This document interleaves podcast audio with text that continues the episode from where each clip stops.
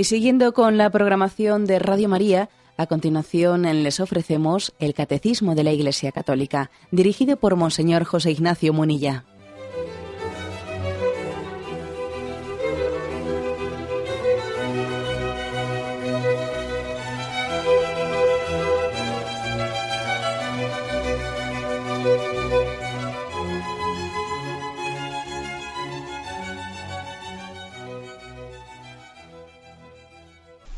Cordial saludo a todos los oyentes de Radio María. Un día más, con la gracia del Señor, proseguimos el comentario del Catecismo de nuestra Madre la Iglesia. Estamos en los inicios del cuarto mandamiento. Honrarás a tu padre y a tu madre. Nos habíamos quedado, dentro de la introducción de este cuarto mandamiento, en el punto 2199. Punto que dice así. El cuarto mandamiento se dirige expresamente a los hijos en sus relaciones con sus padres, porque esta relación es la más universal. Se refiere también a las relaciones de parentesco con los miembros del grupo familiar. Exige que se dé honor, afecto y reconocimiento a los abuelos y antepasados. Finalmente se extiende a los deberes de los alumnos respecto a los maestros, de los empleados respecto a los patronos, de los subordinados respecto a los jefes, de los ciudadanos respecto a su patria, a los que la administran o la gobiernan. Bueno, sigue este punto. Vamos a igual a partirlo en, distintas eh, partes para que podamos eh, explicarlo con más sencillez. La afirmación primera, bueno, pues eh, a qué tipo de relaciones, en qué tipo de relaciones incide el cuarto mandamiento. La más evidente pues es la relación padres-hijos, porque de hecho esa es la que está en la formulación, honra a tu padre y a tu madre. Pero luego, como veremos, pues es que se extiende más que a esa literalidad de la relación de hijo con los padres. Pero bueno, esta es la más evidente. ¿eh? Se, refiere en primer lugar pues, a, esa relación del padre con los hijos. Decíamos en el programa anterior que bueno, que, cabe la posibilidad también de que esa relación que es la natural, es el, conducto natural por el que Dios ha querido que, en el que el hombre nazca, en, el, contexto de una familia estable, que bueno, que cabe la posibilidad de que, pues de que circunstancias en la vida, pues eso nos lo hayan hurtado. También habrá oyentes en este programa que hayan sido adoptados, que hayan sido fruto de una adopción. Y sin duda alguna, ellos también han sentido, ¿no? han vivido esa, esa paternidad, esa maternidad que físicamente, pues, pues igual ni siquiera han llegado a conocer a su padre y a su madre y providencialmente la han vivido en unos padres de adopción. Bueno, también la paternidad de adopción es digna, no dignísima, es dignísima. Yo creo que deberíamos de la paternidad de adopción no sé, yo creo que dignificarla mucho más, hablar de ella, ponerla en un lugar muy destacado, la paternidad de adopción. Es un, es un contrasentido eh, muy grande, ¿no? El que, el que por una parte en esta sociedad nuestra, sí se esté aceptando, nos estemos abriendo a la paternidad de adopción, estamos viendo muchos niños adoptados de, culturas lejanas a la nuestra, y sin embargo, en nuestro contexto, en nuestro contexto, el que alguien dé su, hijo en adopción, pues parece indigno. ¿eh? Prefiero perderlo, prefiero quitármelo de encima antes de darlo en adopción. Madre mía, qué contraste tan terrible y tan grande, ¿no? Yo creo que es, es evidente, ¿no? Que que deberemos de, nosotros con, esa palabra profética que tiene, que tiene Jesús, que tiene Jesucristo, que tiene su Evangelio, denunciar este contrasentido cultural.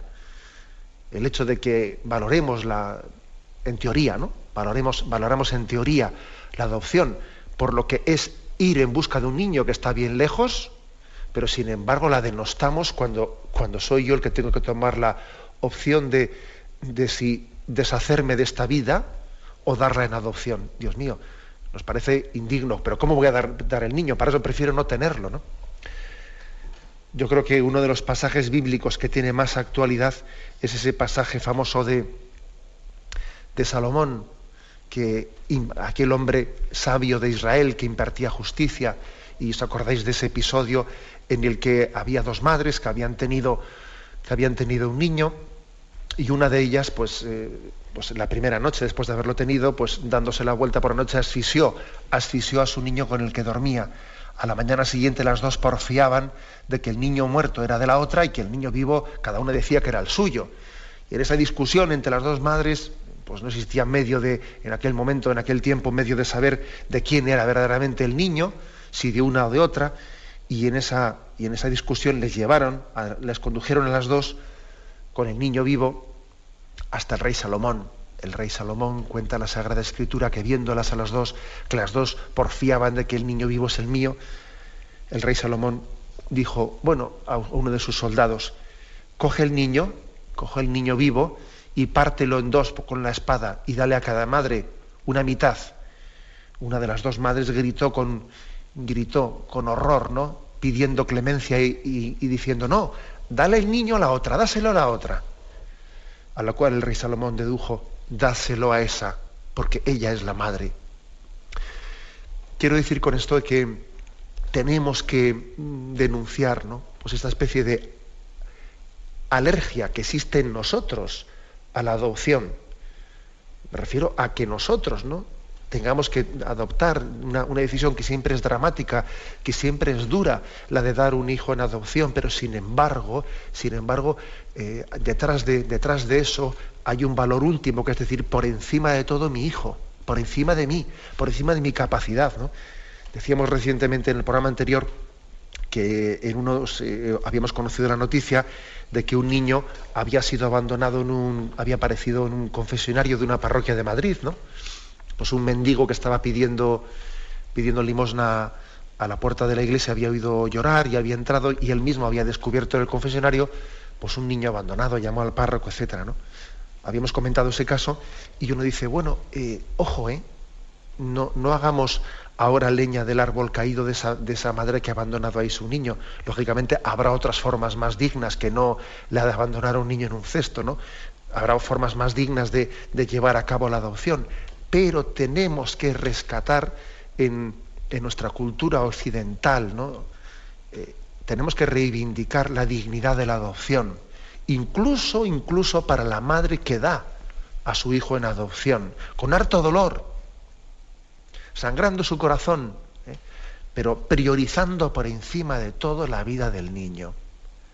Este niño es un don de Dios y este niño está por encima incluso de mi capacidad de educarlo y de mi situación personal de crisis. Este niño está por encima de ello, no puede estar por debajo de ello.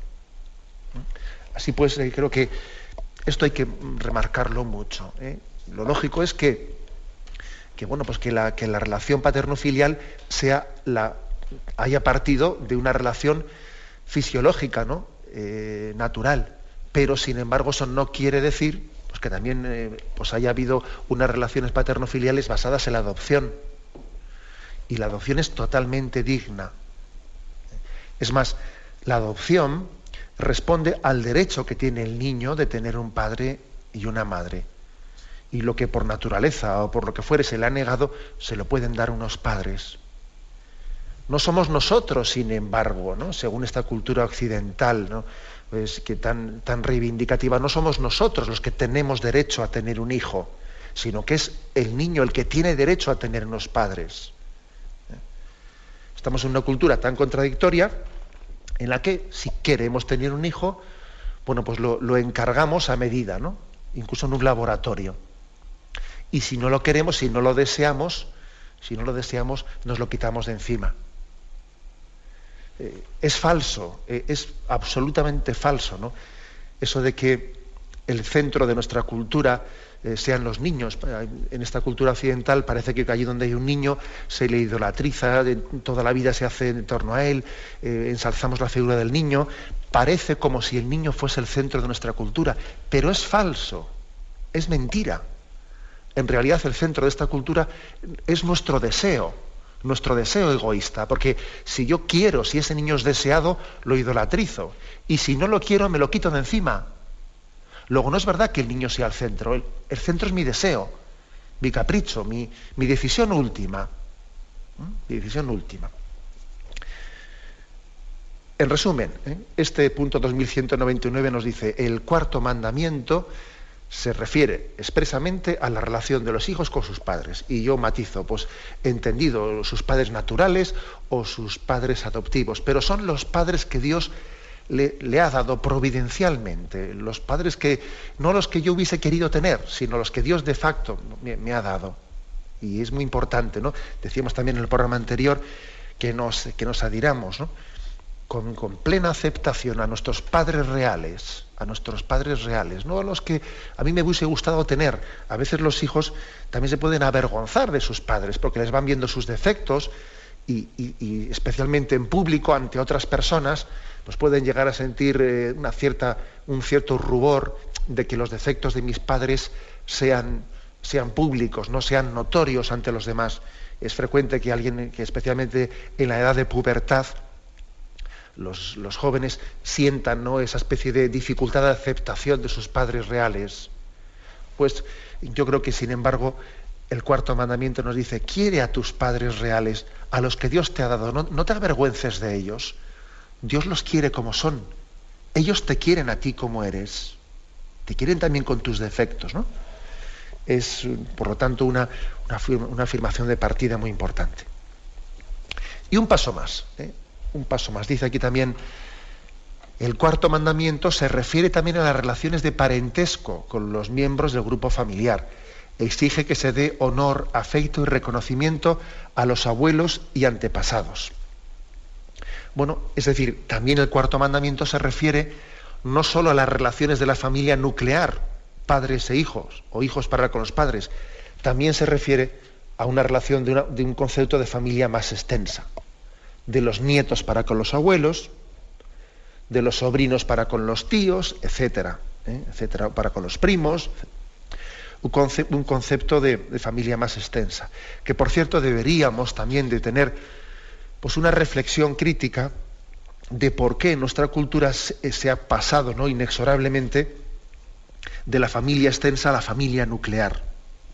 Y claro, habrá, seguro que habrá causas inevitables que las ha, no sé, que están ligadas a la misma, por ejemplo, pues al mismo cambio del mundo rural al mundo urbano, traslado de que las familias, familias se han dispersado también en su ubicación. Antes todos vivían juntos en el pueblo y, al haber el traspasado pues, en su domicilio por motivos laborales a las ciudades, eso les ha dispersado. Bueno, pues es verdad. ¿eh? habrá muchas causas que sean inevitables, ¿no? He puesto esta, causa, también habrá causas hasta de hasta yo creo que de tipo arquitectónico, porque hoy en día se hacen las casas para que no quepa más que una pequeña familia nuclear, ¿no? Habrá muchas causas, pero también hay causas morales, ¿eh? O sea, no solamente son causas externas ajenas a nosotros, inevitables, también hay causas morales eh, de las que debiéramos de, de reflexionar, ¿no? ¿Por qué la familia extensa ha ido, ha ido desapareciendo? ¿Por qué cada vez nos juntamos menos todos? En todos los primos, los tíos. ¿Por qué cada vez cada, uno somos más una, una, isla? Yo creo que hay una causa moral. Y es que en la medida en que la familia ha perdido su alma espiritual, su alma cristiana, claro, cuando se pierde el alma espiritual, lo que queda es el alma, el alma carnal. ¿eh? Y nuestra tendencia carnal, nuestra tendencia carnal, pues es a no aguantarnos mutuamente, a que yo no le aguanto a tu esto, no, no me aguanta tu cuñada, y el, otro no le aguanta al otro. O sea, en la medida en que la familia pierde el alma cristiana, pues entonces el alma carna, el, el espíritu carnal de la familia tiende a disgregarse, a no aguantarse mutuamente, ¿no? Por eso, yo, yo me, me, atrevería a hacer una reflexión, ¿no? que es la siguiente. Hoy hablamos mucho del divorcio, ¿no? de la ruptura de las familias nucleares, que como ha aumentado tremendamente el divorcio. Hace poco se daban unos datos, unos datos de que el año pasado, en el año 2007, se refería al año 2007 eh, esas estadísticas, de que cada cuatro, de que de cada cuatro matrimonios, no, perdón, de cada cinco matrimonios en España, ha habido cuatro divorcios. Por cinco matrimonios, cuatro divorcios. Bien, no quiere decir que esos cuatro, esos cuatro que se han divorciado sean los mismos que se han casado, pueden ser otros distintos, ¿verdad? Pero de cada cinco matrimonios ha habido cuatro divorcios. Y en algunos lugares como Canarias, incluso al revés. ¿eh? Por cada cuatro matrimonios ha habido cinco divorcios en Canarias. O sea, unos datos terribles. Ahora, yo haría, yo haría la siguiente reflexión. Antes de la ruptura, antes de la disgregación por el divorcio de las familias nucleares, ha tenido lugar años atrás ¿eh? también una ruptura de la familia extensa, de esa familia más extensa en la que se juntaba en torno a los abuelos, pues todos los hijos, nietos, etcétera. Primero se rompió la familia extensa y luego y, se, redujo a la familia nuclear y ahora, y ahora se rompe también la familia nuclear con el divorcio. Esto no tendrá, tendrá alguna causa intrínseca entre una cosa y otra. ¿No habrá también una relación que, explique los dos fenómenos? Pues sin duda alguna, claro que la hay, que es la pérdida del alma cristiana. ¿eh? La pérdida del alma cristiana es la que eh, es una de las causas morales, no digo la única, ¿no? pero una de las causas morales que ha hecho que la familia extensa se, disuelva y que la familia se reduzca a lo nuclear y ahora resulta que esa misma pérdida del alma cristiana, nuestra tendencia carnal, pues lógicamente primero decía que no te aguantaba a tu cuñada y a tu tal y a tu cual, y resulta que no te aguanto a ti. Y la familia nuclear acaba rompiéndose y acaba divorciándose. ¿Eh? Es la tendencia de disgregación que tenemos todos por el pecado original, que viene precisamente la gracia de Cristo a sanarla, a crear comunión. El pecado disgrega. El pecado es la torre de Babel que hace que no nos aguantemos mutuamente unos a otros, ¿no? Y sin embargo, la gracia de Cristo sanadora crea comunión entre nosotros, crea, crea familia. Por eso es tan importante el mensaje de Jesucristo en nuestro tiempo y en este momento que vivimos. Bien, tenemos un momento de reflexión y continuamos enseguida.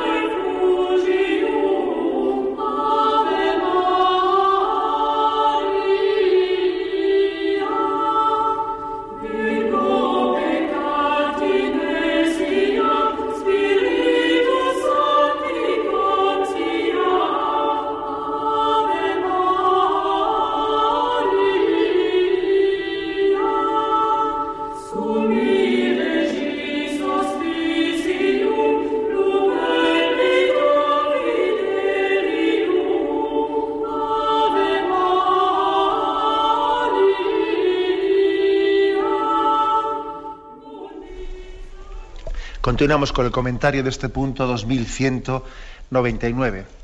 En él se nos dice, lo hemos comentado ya, que el cuarto mandamiento se dirige explícitamente, expresamente a la relación de los hijos con sus padres, pero no únicamente eso. También se refiere a otras relaciones de parentesco, de relación de un niño con sus padres, eh, perdón, con sus abuelos, con sus tíos, con su familia más extensa, ¿no? Con sus antepasados en realidad. Y añade este punto 2199. Finalmente, también el cuarto mandamiento se extiende a los deberes de los alumnos respecto a los maestros, de los empleados respecto a los patronos, de los subordinados respecto a sus jefes, de los ciudadanos respecto a su patria, a los que la administran o la gobiernan. Bueno, aquí por lo tanto veis que el nos dice, ojo, que el cuarto mandamiento también habla de la relación alumnos-maestros, empleados-patronos, ciudadanos gobernantes o patria, ¿no? Bueno, pues esto, como veis, nos puede llamar la atención, pero sí, por supuesto que eh, forma parte del contenido ¿no? el que tenemos que examinar cuando examinamos el cuarto mandamiento. Habla de la relación de los alumnos con los maestros. La palabra maestro ha tenido una dignidad en nuestra cultura muy destacada, muy grande, y, en este momento la crisis, eh, la crisis de, autoridad que vive nuestra cultura, pues ha hecho que la, pues yo diría que la profesión dignísima del maestro haya sido una de las que más esté, está sufriendo. ¿no? La palabra maestro tiene etimológicamente su origen del latín magister, eh, que se deriva de magis, que significa más, más, aquel que tiene una, una posición más preeminente, ¿no? El opuesto de maestro es minister de, minus, de menos, o sea, ministros es el que es menos y servidor. Y magister es aquel que es más y por tanto tiene una autoridad. Pero claro, como estamos en una especie, una cultura de un igualitarismo, un igualitarismo, que no una igualdad, un reconocimiento de una misma dignidad, no, no, sino un igualitarismo, como que entre nosotros no hay nadie que tenga pues un carisma superior que vaya a estar al servicio del otro, se niegan los carismas, ¿no? Se niega también el que Dios nos haya hecho distintos, diferentes y unos con autoridad con respecto a los otros, ¿no? Bueno, pues claro, si se niega ese principio de autoridad, la verdad es que la vocación del maestro, que es educador del alma, ¿eh? no únicamente de, un tipo de educación técnica, no, eh, el maestro ha sido educador del alma de su alumno y ha sido un referente, ha tenido una autoridad moral, moral sobre él, porque ahora entra en crisis, ¿no? Bueno, pues nosotros no, podemos mm, ceder ante, ante tal crisis en la que también la autoridad moral del maestro, pues para nosotros los cristianos nos, veamos arrastrados por, este, por esta cultura en la que eh, lo, ha barrido y nosotros sin sentido crítico lo aceptemos, lo demos por bueno. No, tenemos los cristianos que educar a nuestros hijos en el reconocimiento de la autoridad moral de los maestros. Y no caer en esa, yo diría, en ese vicio tan extendido que es el de eh, sacar la cara a nuestros hijos en cualquier conflicto que tengan con sus, con sus maestros, ¿no? con sus profesores. Eso está tan extendido, Dios mío. Es un error tan grande el que los padres, de una manera, yo diría, casi espontánea, casi, casi mecánica, ¿no? Eh, están sacando a sus hijos la cara y en vez de hacer una causa común, ¿eh? Una causa común con los maestros, parece como que si se hiciesen cómplices de, esa dificultad de subordinación de, sus hijos hacia los maestros. ¿no? Recuerdo una anécdota que me parece que, he contado en esta, en esta antena, pero bueno, la cuento otra vez, una anécdota que yo siendo sacerdote, bueno, pues vino un padre quejándose quejándose de que si su hijo, pues la, catequista le había llamado la atención, le había, pues no, pues no, sé en concreto qué es lo que le había pedido, lo había sacado a la calle porque había tenido un mal comportamiento en el aula, lo que sea, ¿no? Y el padre ahí quejándose y esto y lo otro y lo otro. Y claro, yo pues lógicamente intentaba hacerle ver, oiga, que, que, pues que la catequista, usted ha hablado con ella, ha tenido, ha visto qué causas, qué motivos ha tenido, qué tal. y como veía que el padre pues no entraba en razones, hubo un momento en que le dije, Oiga, mire usted, no sé si se ha dado cuenta que usted y yo estamos en el mismo bando. Estamos en el mismo bando. ¿eh? Que es que los dos, nosotros y la catequista, todos queremos educar a su hijo. No estamos en bandos contrarios. O sea, es un error terrible, ¿no? El que, en el que el amor carnal de un padre hacia un hijo se traduzca en una especie de, falsa complicidad con él, no frente al maestro. pero qué error tan grande es ese. Qué error tan grande es ese, ¿no? Por lo tanto, tenemos que ayudar mucho a nuestros hijos a que ellos respeten, eh, respeten el sentido de, autoridad de, los que están encargados de su educación, de sus maestros. También dice aquí, dice, en relación de los empleados con los patronos, ¿no? Madre mía, madre mía, qué, qué, difícil es poner en práctica pues esta relación también eh, incluida en el cuarto mandamiento, esta relación a que a los empleados se les pide eh, pues un sentido de respeto y de sumisión a sus patronos y a los patronos una relación digna, ¿no? También de una cierta, de una cierta paternidad, que no paternalismo, ¿no? Una cierta paternidad hacia los empleados. Qué difícil es hablar de esto cuando a veces las relaciones laborales ni siquiera tienen un encuentro personal. Es que aún resulta que le, que le han contratado a través de una ETT y él ni conoce siquiera quién es su patrono. Vamos, debe de saber que la oficina suya está en tal lugar, ¿no? Y, la verdad es que desde el punto de vista cristiano, la relación del empleado con el patrono tiene que partir de una relación personal, de un conocimiento personal de sus situaciones, de bueno, ojo, eh, que también hay muchos, muchos lugares en, los que esto se está haciendo bien. Yo, lo voy descubriendo, ¿no? Hay situaciones de relaciones humanas en las que uno ve, pues, eh, tal lugar de cómo ve que asisten a las primeras comuniones o a las confirmaciones incluso de unos niños, eh, los jefes, los patronos del padre de ese niño. Y uno ve que existe una relación personal tan buena, pues que bueno, pues que han sido invitados a la primera comunión o a la boda de su hija o pues, pues sus jefes o sus patronos. Es decir, que existen también otros contextos en los que estas relaciones humanas se demuestran que, pueden establecerse así. ¿eh? Pero también es verdad que hay otros muchos contextos eh, sociales en los que no existe relación humana de trato personal entre sus empleados y sus patronos, lo cual es una carencia muy grande ¿no? de cara a la vivencia del cuarto mandamiento. Aún así, aún y todo, ¿no? en medio de esta despersonalización, ¿eh? estamos llamados a, intentar vivir ese espíritu de, respeto, ¿eh? de respeto y de reconocimiento hacia, hacia nuestros patronos, hacia nuestros superiores lo cual no quita, como veremos, como veremos, porque el catecismo habla de los derechos laborales y especialmente en torno al séptimo mandamiento habla de toda, de toda esa doctrina social de la Iglesia, pero eso no, una cosa no obsta para la otra. También dice aquí la relación de los ciudadanos con, sus gobernantes. Dice con la patria también. Y la relación de los ciudadanos con la patria, pues también creo que puede chirriar, puede chocar, pues con una cultura nuestra en la que fácilmente se ha pasado del fanatismo, del fanatismo de la idolatrización de, la patria, de la idolatrización de los nacionalismos, a un pasotismo absoluto, ¿no? A un pasotismo absoluto de quien dice, bueno, mira, mira, aquí mi patria es mi cartera, mi patria es mi cuenta corriente, ¿sabes? ¿Eh? Y yo voy a lo mío, y entonces, pues mira, mi patria es mi familia. También hay quien te dice esto, ¿no? Yo no tengo más patria que mi familia. Y, esa frase, que hasta parece, eh, bueno, parece que, esconde un valor de defensa de la familia, es falsa, o sea, no, es cristiana.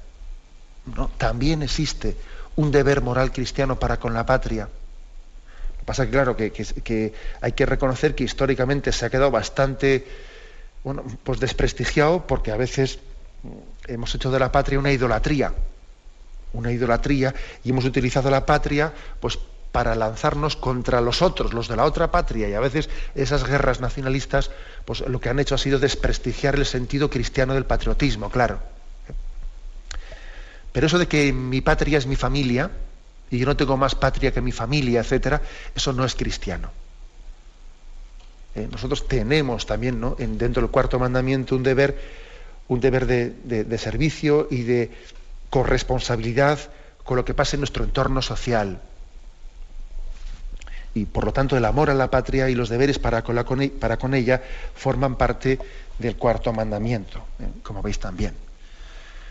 Lo cual a veces bueno, pues nos, lleva a un difícil equilibrio, ¿no? El difícil equilibrio de cómo amar la patria cuando también vemos gobernantes que, que no nos lo ponen muy, muy fácil precisamente para llevar a cabo este sentido de respeto hacia las autoridades y bueno y vemos contradicciones no bueno yo creo yo creo que los pecados personales de aquellos ¿no? que ejercen esa autoridad no nos deben de hacer caer en una especie de filosofía pasota en la que yo eh, de alguna manera me desentiendo de lo que pasa en la sociedad. Sería, es muy fácil ¿eh? caer en ese, en ese peligro el peligro de que, bueno, como me siento decepcionado por gobernantes, ¿no? Me siento decepcionado por los políticos.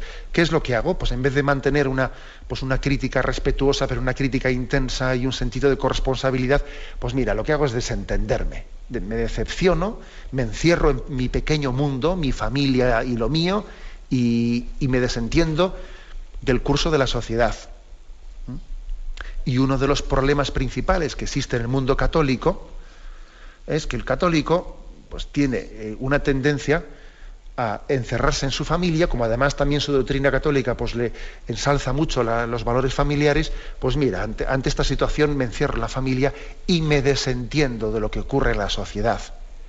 Eso que, suele conllevar que las riendas de la sociedad suelen quedar muchas veces en manos de personas que son bastante poco significativas, por lo ciento, pero que, igual responden a ciertos grupúsculos, pues yo diría bastante marginales en la sociedad, pero que por ausencia de los católicos en la vida pública acaban siendo ellos ¿eh? los que llevan las riendas de la sociedad.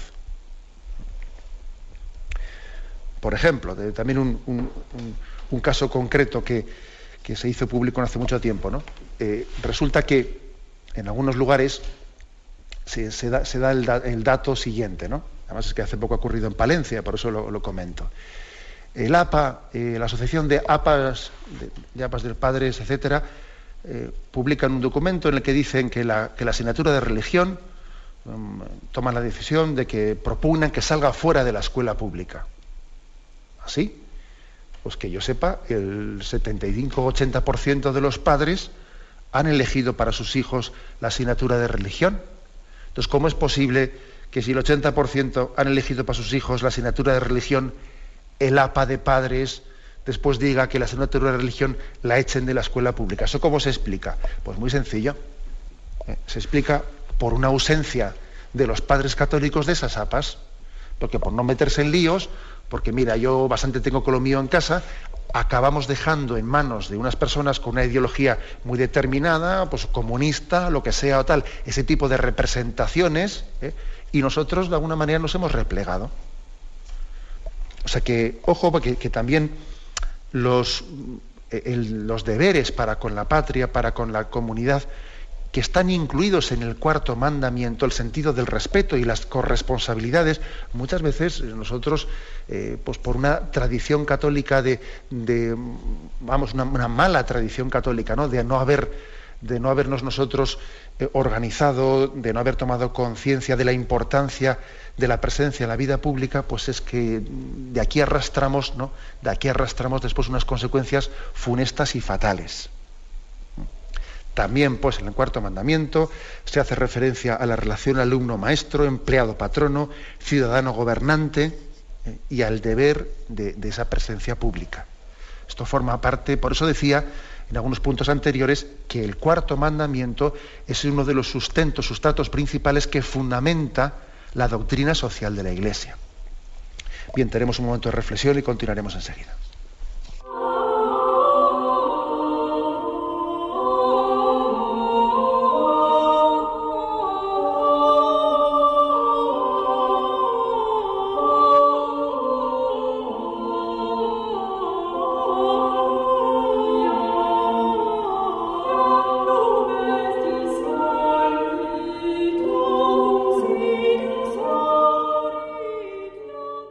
Continuamos con el punto 2199.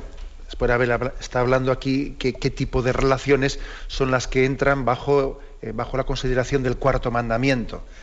He hablado de que principalmente, lógicamente, es la relación de los hijos para con los padres, eh, también de los, de los hijos para con sus abuelos, sus tíos, la familia extensa, también de los alumnos para con los maestros, los empleados con los patronos, etcétera, etcétera. Y ahora, en el segundo párrafo, también lógicamente hace su correlativo, ¿eh? el correlativo. Dice, este mandamiento implica y sobreentiende los deberes de los padres, tutores, maestros, jefes, magistrados, gobernantes, de todos los que ejercen una autoridad sobre otros o sobre una comunidad de personas.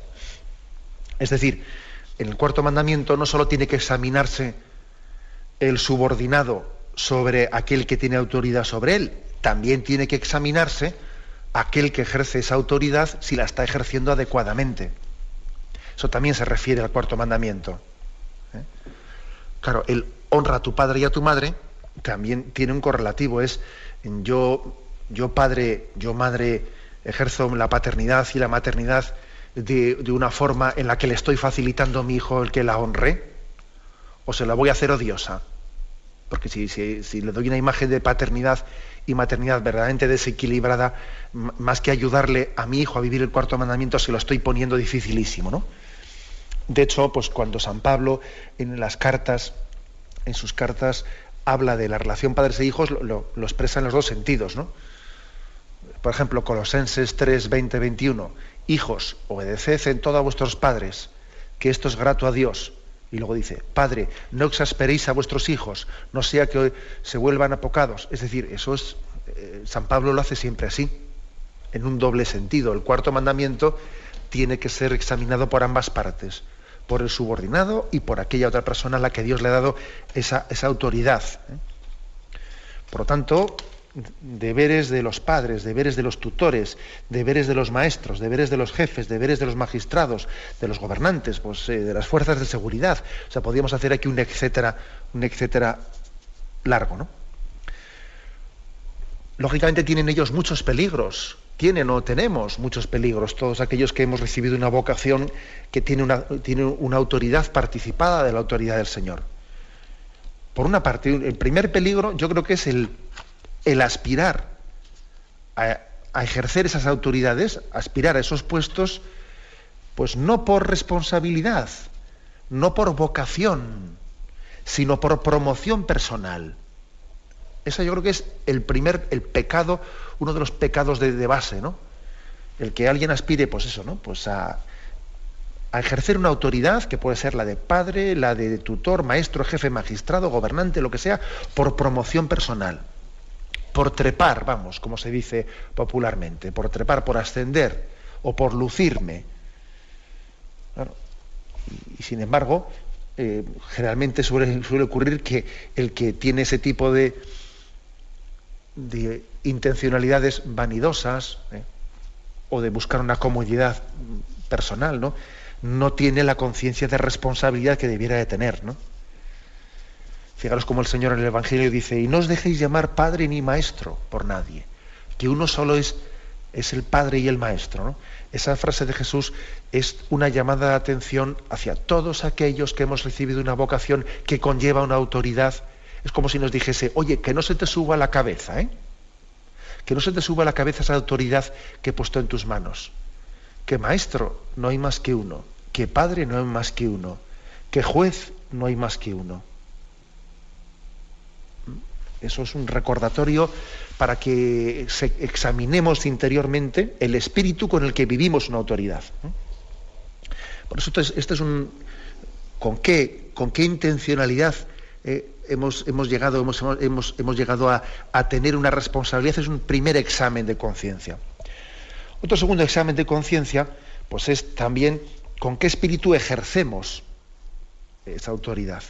¿Con qué espíritu ejercemos? El Señor también lo dice en otro pasaje del Evangelio, cuando habla de buen pastor y las ovejas, que dice, el asalariado no da la vida por las ovejas, cuando ve venir el lobo, el asalariado dice, quita, quita, que yo no voy a enfrentarme aquí al lobo, que al fin y al cabo a mí aquí me están pagando X y yo me voy. Pero el que es el dueño de las ovejas, ese sí da la vida por ellas.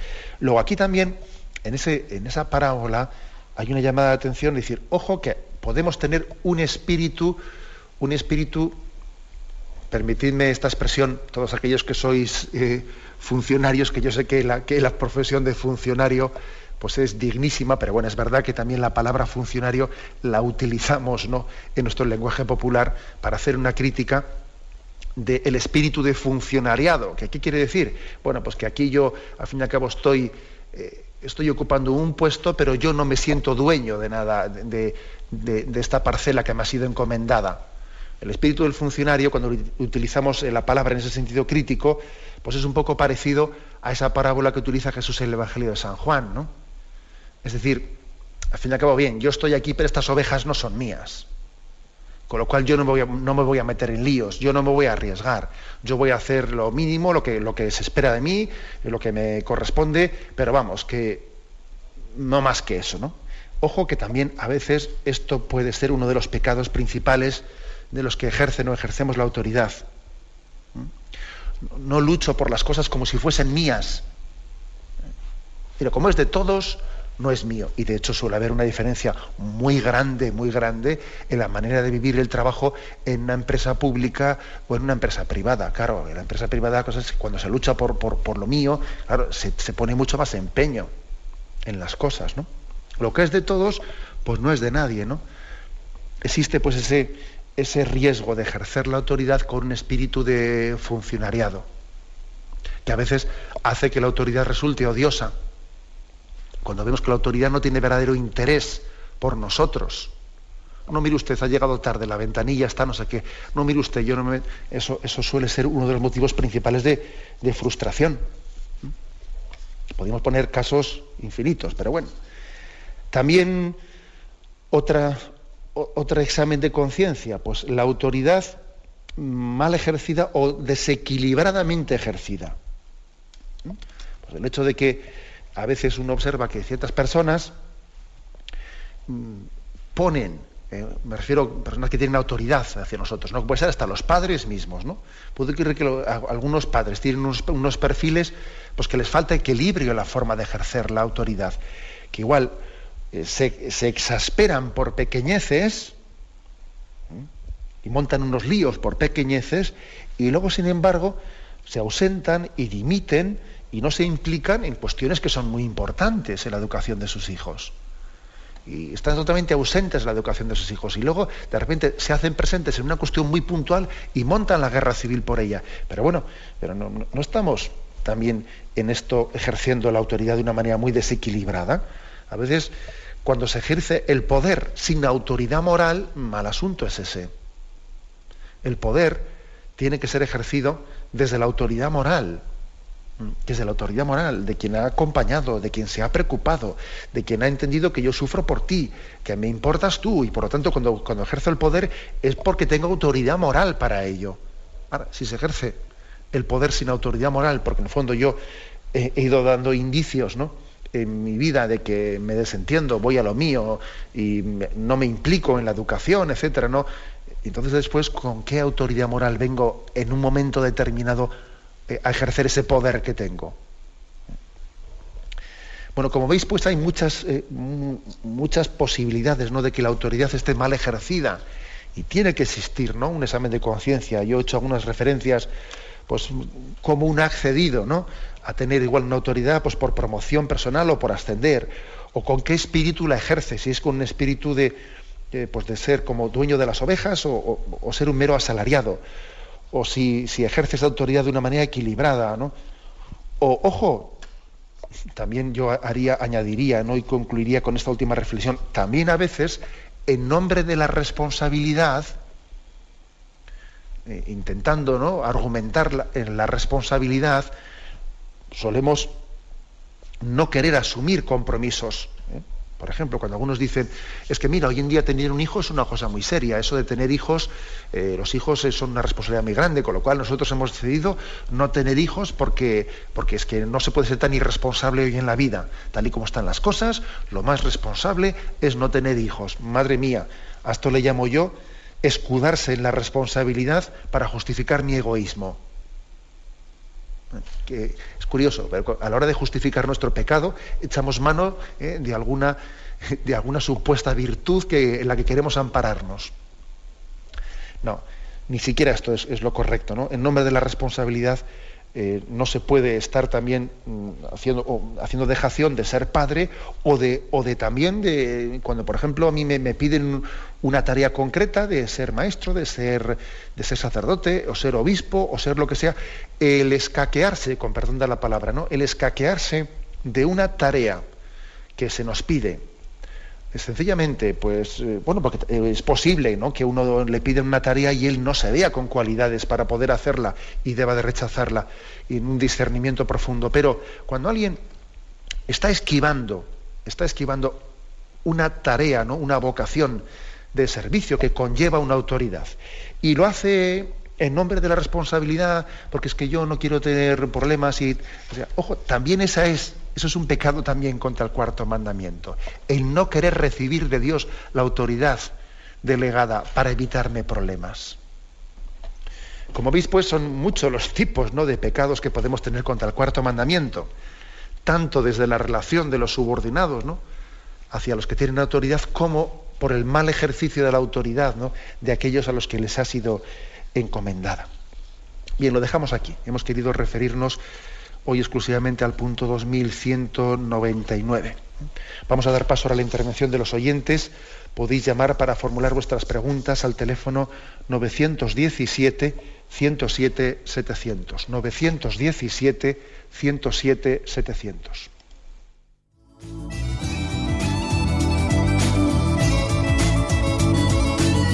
¿Le gustaría tener sus programas favoritos de Radio María en CD o DVD? Ahora es posible.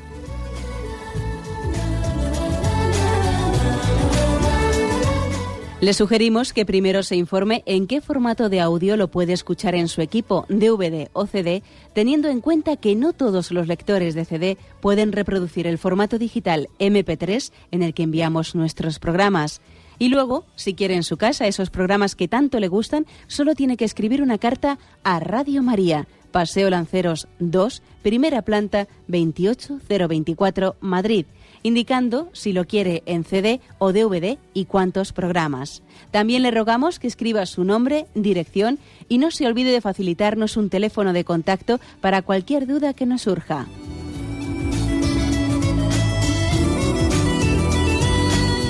Radio María, más cerca de usted.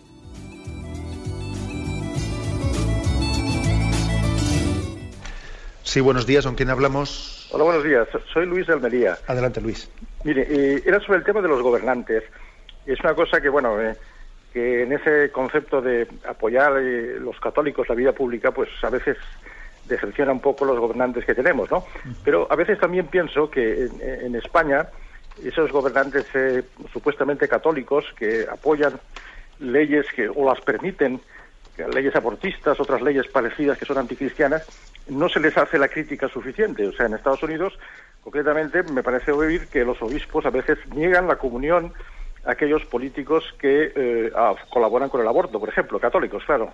Entonces yo a veces pienso que eh, a veces podría la jerarquía de la Iglesia española decir cosas parecidas, porque claro, de esa manera eh, no estamos diciendo la gravedad de lo que es el aborto y también, por ejemplo, en cuestiones de de eh, esto de esas muertes que hubo en accidente, ¿no? Son 154 muertes en un accidente de aviación, 273 muertos diarios por las víctimas del terrorismo. Nadie dice nada al respecto. Y es una cosa que se podría decir también en las iglesias, en las homilías. Estamos matando en España 273 personas. Bueno, yo quiero decir que de esa manera eh, yo creo que se podría concienciar a, toda la gente sobre ese apoyo de que estamos dando terrible al aborto. Eso es todo. Gracias.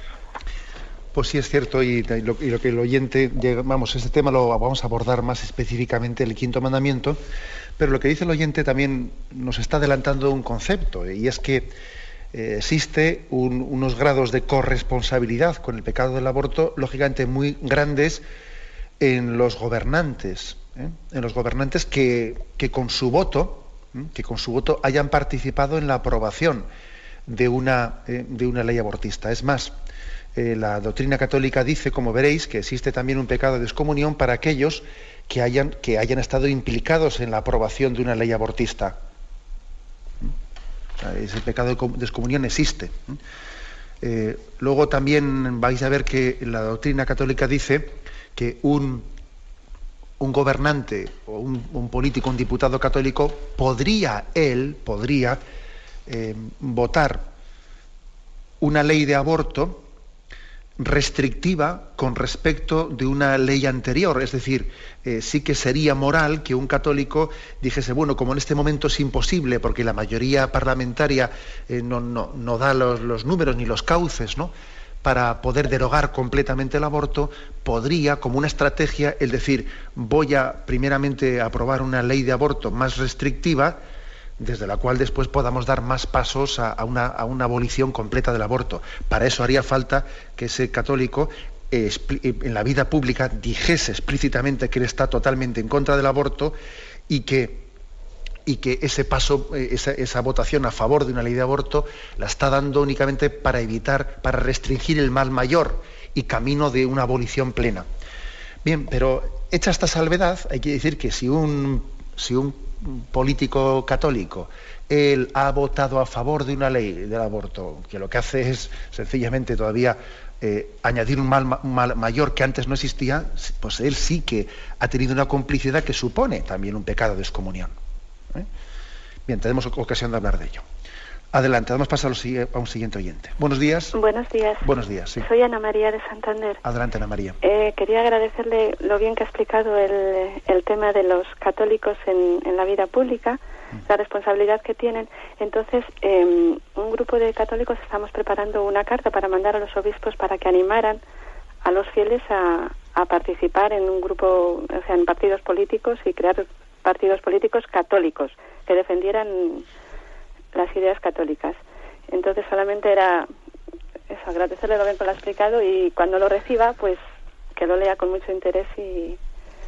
Pues la verdad sí, le agradezco mucho también esa iniciativa y por supuesto que esa carta dirigida a los obispos la, eh, la leeremos con mucha atención. Es verdad que no, no corresponde a los obispos eh, la creación de, esos partidos políticos católicos. Eso, es una iniciativa pues, que debe de ser, como usted bien lo ha dicho, pues, por parte de los laicos.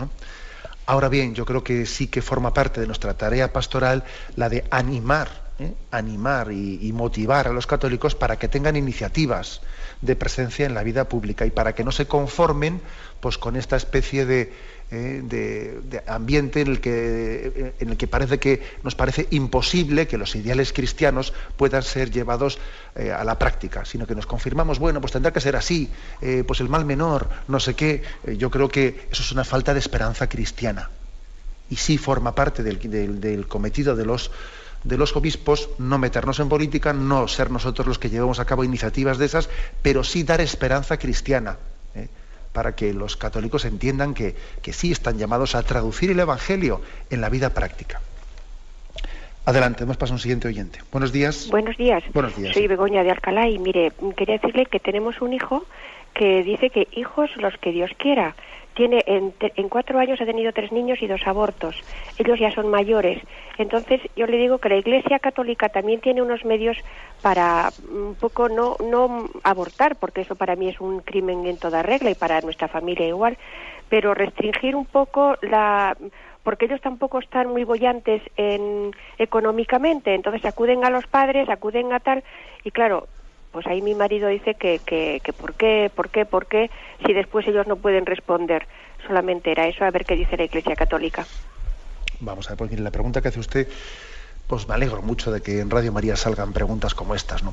Bien, ya sabemos, ya sabemos que cuando la Iglesia, la Iglesia dice que nosotros hablamos de la, de la paternidad responsable, y que bueno también no tiene que tener los hijos que responsablemente pueda educar y tal y cual, ¿no? O sea, y, que existen los métodos naturales del control de la natalidad aceptados por la Iglesia, no los métodos artificiales, pero sí los métodos naturales que son los que recurren a, los mismos ritmos mm, pues, de fertilidad o infertilidad en la, mujer, etcétera. Bien, eso ya lo sabemos, pero permítame que le diga que, que yo, yo creo que también a la hora de decir, bien, hasta qué punto eh, somos capaces nosotros de distinguir para poder tener más hijos o, menos hijos, estar más abiertos o menos abiertos a la vida, ¿hasta qué punto uno puede decir, bueno, pero es que ya tengo ya problemas económicos, es que ya me va a ser difícil educar uno más? O sea, yo creo que también el espíritu cristiano debe de hacer eso bastante flexible. O sea, eh, el concepto de qué es necesario y qué es superfluo en la educación de un hijo, a mí me parece que es un concepto eh, que desde el punto de vista de la pobreza evangélica seguro que tiene mucho, mucho que, ser matizado.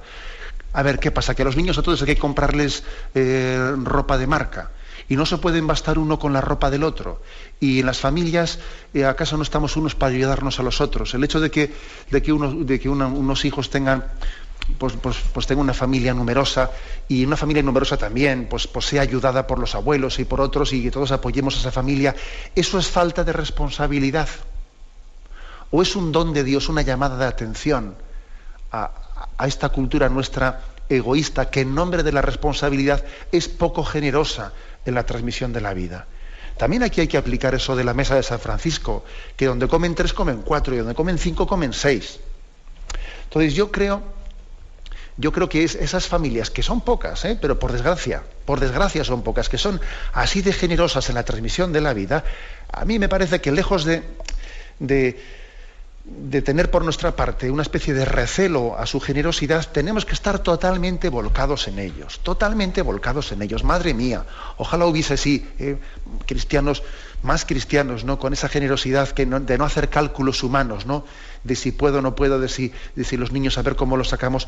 Estoy convencido, estoy convencido que en ese tipo de familias numerosas, los niños son educados, son educados con más responsabilidad que en los niños en los que hemos hecho un cálculo en lo que para que todos puedan tener pues eh, sus libros nuevos al comienzo del curso y su ropa nueva y nadie le presta la ropa a nadie. Estoy convencido que donde hay más austeridad, Dios bendecirá a la familia cristiana. Bien, tenemos el tiempo cumplido y pido perdón a los que no hayan tenido eh, ocasión de participar. Me despido con la bendición de Dios Todopoderoso. Padre, Hijo y Espíritu Santo. Alabado sea Jesucristo.